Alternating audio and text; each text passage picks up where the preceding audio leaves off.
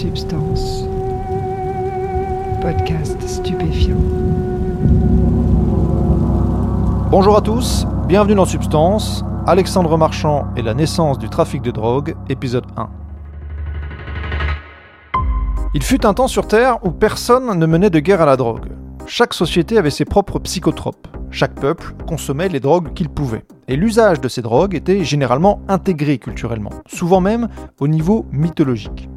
Le vin, par exemple, fait partie de la culture chrétienne. Il est cité à plusieurs reprises dans le récit de la vie de Jésus.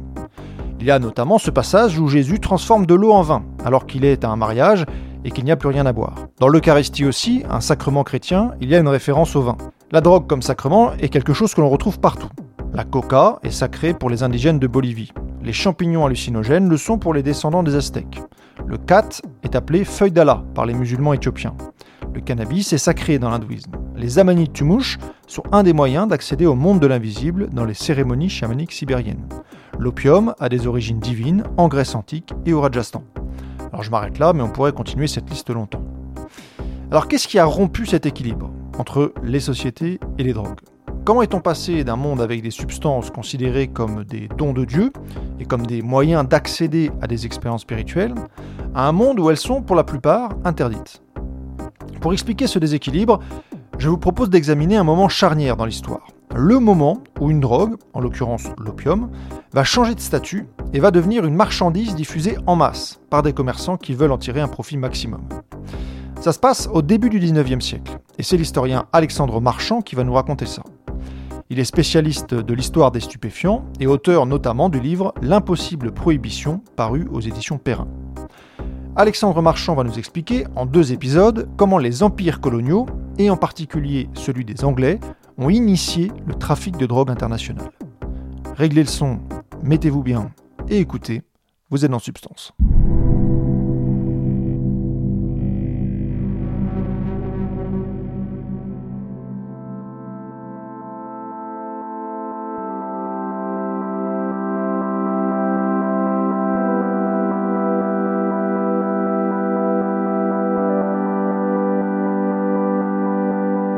Les premiers trafiquants de drogue dans l'histoire du monde sont effectivement historiquement les Anglais, l'Empire britannique. Et alors faire attention ici à la terminologie et aux termes employés, puisque quand on pense trafic de drogue aujourd'hui, on pense effectivement à un trafic illicite, clandestin, entre les mains des mafias.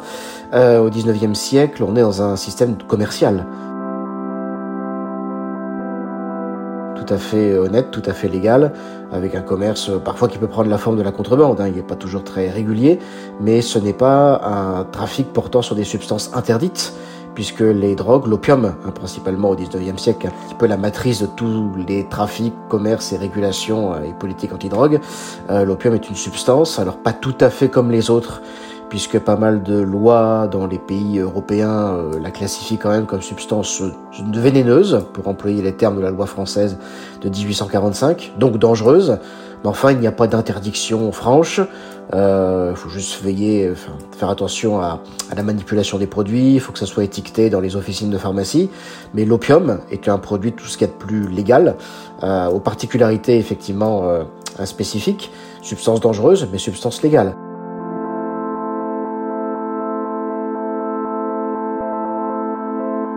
Anglais vont effectivement se livrer au début du 19e siècle à un commerce massif en Asie euh, du Sud-Est, en Asie du Sud, euh, d'opium, en fait qu'ils cultivent depuis le 18e siècle en Inde.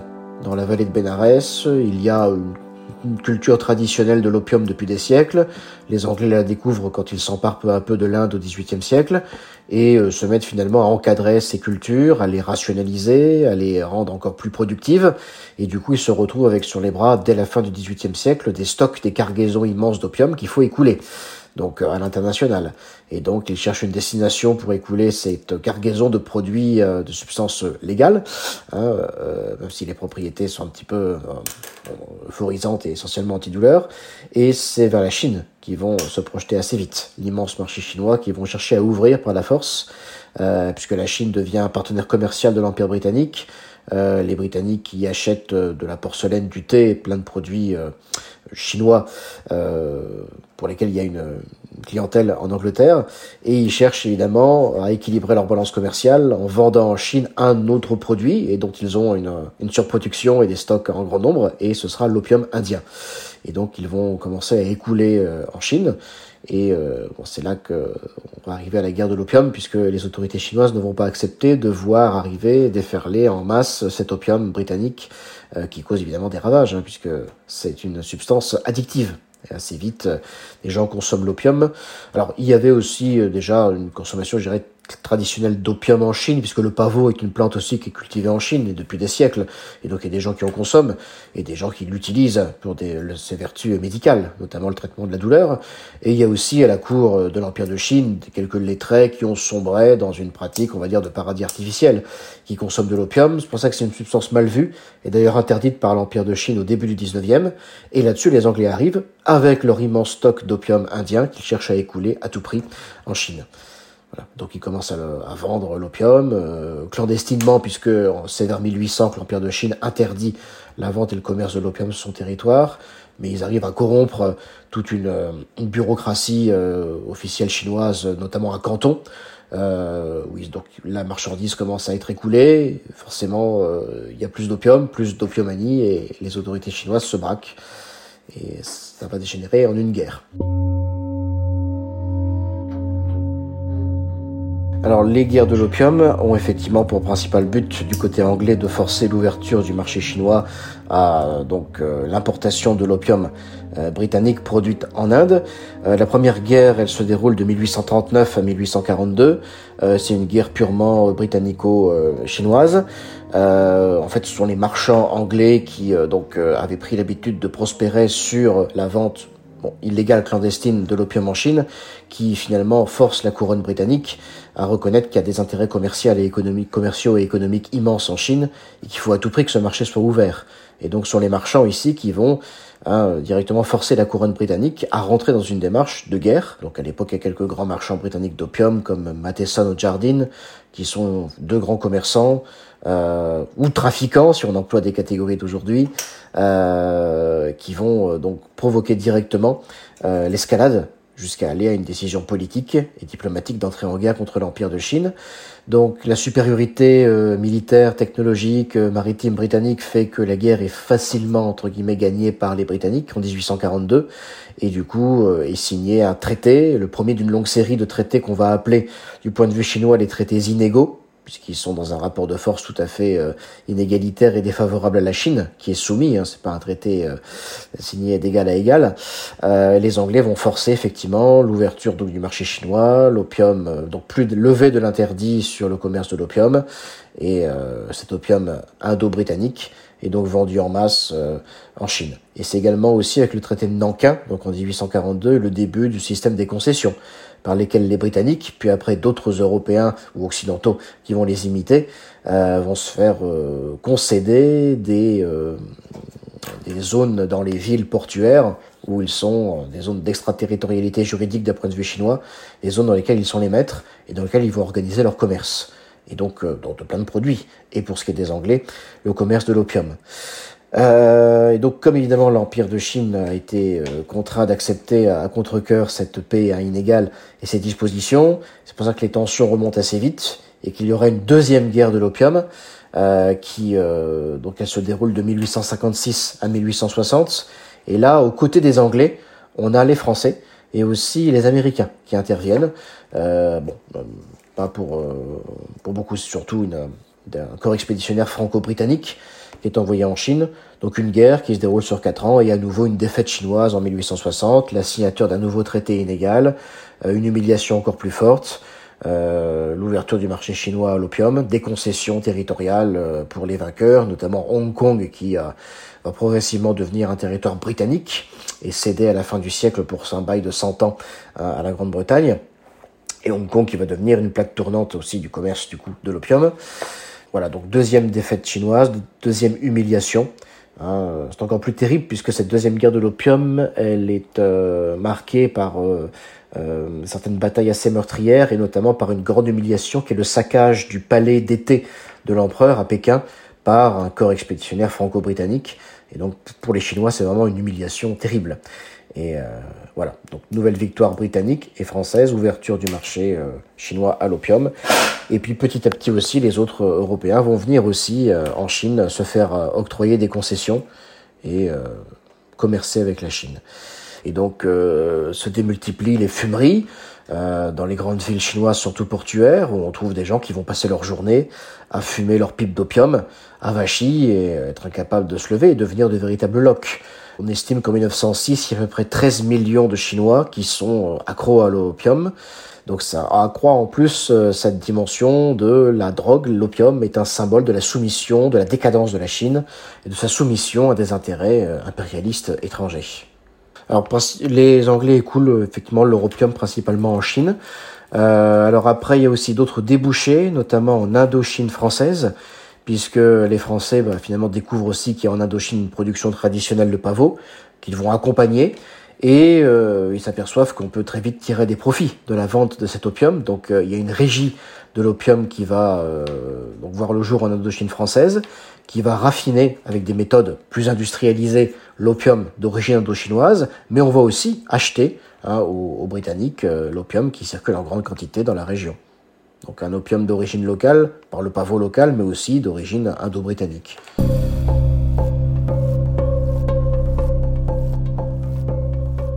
Alors l'opium après euh, va euh, arriver euh, en Occident par différents moyens. D'abord par les Chinois eux-mêmes, puisque au milieu du 19e siècle, l'Empire de Chine aussi s'ouvre un peu vers l'extérieur et signe une série d'accords avec les grandes puissances européennes et les États-Unis pour ce qui est du transfert de la main-d'œuvre, c'est ce qu'on va appeler les coulis, hein, la, diaspora des coulis chinois, des millions d'ouvriers chinois qui vont partir euh, dans l'étranger proche ou en Occident et surtout sur la côte ouest des États-Unis pour euh, travailler notamment à l'édification du chemin de fer.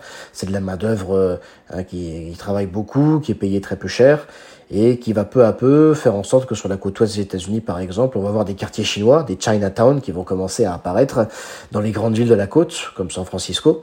Et donc, bah, ces coulis euh, chinois, certains consomment de l'opium et vont rapporter avec eux, si j'ose dire, la marchandise et la pratique. Hein, ils vont consommer, ils vont, on va voir dans les Chinatown aux États-Unis des euh, fumeries aussi euh, ouvrir. Et d'ailleurs, les premières réglementations, les premières lois antidrogue aux États-Unis au début du XXe siècle sont d'initiatives locales, nationales. C'est pas fédéral, ce sont les États euh, américains, certains États qui sont confrontés à des problèmes de, de, de, consommation de substances dangereuses. Et il y a très clairement une lecture raciale du problème de la drogue au début du XXe siècle aux États-Unis. C'est-à-dire que dans le sud des États-Unis, les États mettent en place une législation anti-marijuana, ciblant en particulier les communautés de travailleurs mexicains euh, qui passent la frontière légalement ou parfois illégalement pour travailler dans les États du Sud et euh, qui ramènent avec eux de la marijuana et la pratique de, de la consommer. Et donc on a des lois anti-marijuana dans les années 1900-1910 qui sont prises dans les États du Sud des États-Unis pour cibler spécifiquement cette main-d'œuvre d'origine mexicaine. Et on a la même chose avec les Chinois, du coup, qui euh, sur la côte ouest sont ciblés par des lois qui interdisent l'opium, les fumeries clandestines.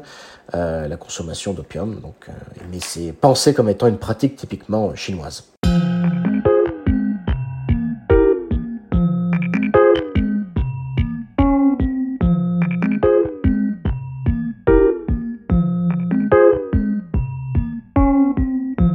Donc l'opium arrive en Occident par ce biais-là, par cette diaspora des coulisses, mais aussi par d'autres moyens, parce que euh, on sait depuis longtemps que l'opium a des vertus euh, médicinales, et donc peu à peu la médecine occidentale utilise le pavot d'opium, utilise l'odanum, tout un ensemble de préparations à base d'opium qui sont de plus en plus utilisées progressivement au XIXe siècle, au point d'ailleurs qu'en 1845, la loi sur les substances vénéneuses, hein, que j'évoquais tout à l'heure, cible l'opium comme étant une substance vénéneuse. Et euh, ce qui se passe surtout, c'est qu'au seconde moitié du XIXe siècle, la médecine euh, occidentale va connaître la révolution pharmaceutique, avec euh, autant de la deuxième industrialisation, une industrie pharmaceutique qui va se développer, avec la production de médicaments, avec la chimie de synthèse qui permet de produire des substances donc euh, qui, qui, aide les patients. Et c'est à ce moment-là qu'on va se mettre à euh, synthétiser euh, chimiquement un certain nombre d'alcaloïdes naturels et ça va décupler leur potentialité. On va prendre la coca et on va la transformer en cocaïne, qui à l'époque va être vendu comme un médicament aux, vertus donc euphorisantes et, et, un peu antidouleurs. Et surtout, l'opium va du coup être transformé. un, un, chimiste allemand va mettre au point la morphine et puis la manière de produire industriellement la morphine. Et la morphine va vraiment révolutionner les pratiques médicales en Occident parce qu'il n'y a pas de meilleur antidouleur. Euh, plus tard, Bayer, la firme allemande Bayer, en 1898, va produire un autre dérivé de l'opium qui a des vertus encore plus, euh, euh, fortes hein, en termes d'antidouleur, c'est l'héroïne, qui sera très vite retirée du marché vu les dégâts sanitaires que ça va causer en termes d'addiction. voilà, donc la deuxième manière par laquelle l'opium et les opiacés se diffusent en Occident, c'est en fait la nouvelle médecine, la révolution pharmaceutique qui fait qu'à partir de l'opium, les opiacés vont révolutionner les pratiques médicales et euh, les médecins vont euh, les prescrire et euh, beaucoup de gens vont consommer de la morphine, de l'héroïne et finalement développer ce qu'on appelle une addiction iatrogène, c'est-à-dire c'est les médicaments, le traitement médical qui va développer une addiction. Et après, la maladie est passée, mais on ne peut plus se passer du traitement. Et on va chercher par tous les moyens à avoir accès à de la morphine ou à de l'héroïne. Et donc c'est le deuxième moyen par lequel les substances opiacées se diffusent, euh, leur usage se massifie euh, en Occident fin, fin 19e siècle.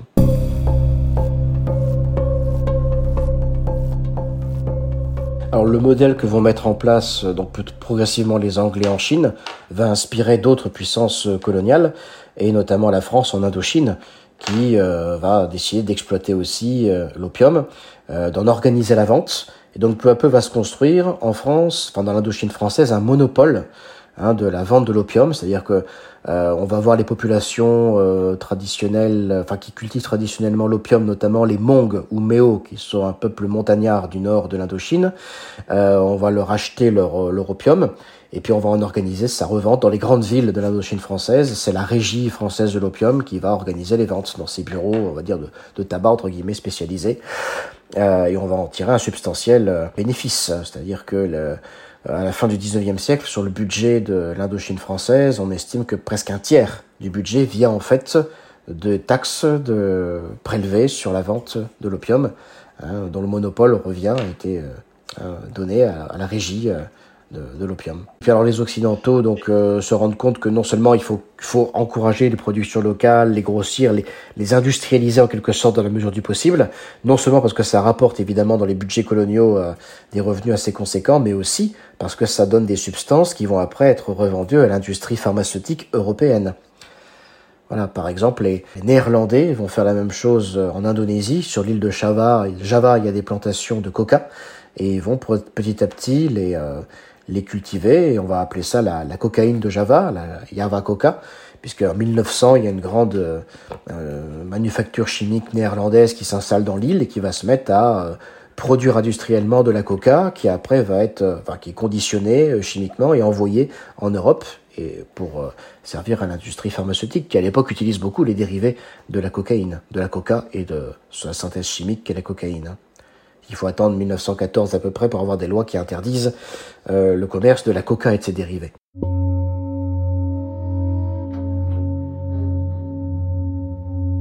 Alors le système qui se met en place peut effectivement être considéré comme étant un peu cynique puisque l'opium et ses dérivés sont euh, euh, produits pour des raisons médicales, nourrit l'industrie pharmaceutique européenne et il y a des dommages collatéraux en quelque sorte en termes d'addiction de, masse en Asie et surtout en Chine. Euh, et effectivement, cette situation va être pointée du doigt progressivement, euh, tournant 19e, début 20e siècle, par des ligues de vertu essentiellement anglo-saxonnes, notamment américaines, qui vont dire que il faut euh, une régulation de ce commerce de l'opium parce qu'il a trop de conséquences annexes absolument défavorables. Ces millions de Chinois qui sont devenus des loques humaines. Et en plus de ça, euh, faut voir qu'il y a aussi de l'addiction qui se développe en Occident. C'est-à-dire que même si euh, l'opium est destiné à l'industrie pharmaceutique, il y a de la contrebande qui fait que les produits aussi euh, euh, sont vendus sur un marché clandestin, euh, n'ont du coup plus de finalité médicale et thérapeutique. Et puis il y a même des tas de gens de toute façon, qui sont devenus accros suite, à la suite de leur traitement médical et qui se tournent justement vers la contrebande clandestine après pour continuer à entretenir leur petite addiction. Euh, donc il y a des dégâts sanitaires colossaux en Asie. On commence aussi à en avoir euh, dans les pays occidentaux. Donc un certain nombre de ligues de vertu vont dire euh, il faut que ça cesse, ou il faut trouver une nouvelle manière de réguler le commerce des opiacés, euh, donc principalement en Asie, pour éviter toutes ces, tous ces inconvénients. Et c'est ce qui va donner en fait naissance à la politique internationale de prohibition. Sachant que la prohibition, en fait, c'est pas tant interdire que réguler, c'est essayer de concentrer sur un secteur bien précis la production et le commerce légal est inévitable parce que la médecine a besoin des opiacés. On peut pas faire ça. Euh, voilà, les antidouleurs, les médicaments pour la toux, tout ça fonctionne à partir de est produit à partir d'alcaloïdes, de, de, drogues naturelles. Euh, mais il faut concentrer la production, la vente, le commerce dans un secteur très contrôlé, médical et pharmaceutique, et tout ce qui en sort, tout ce qui est autour sera interdit. Et c'est le début de la prohibition.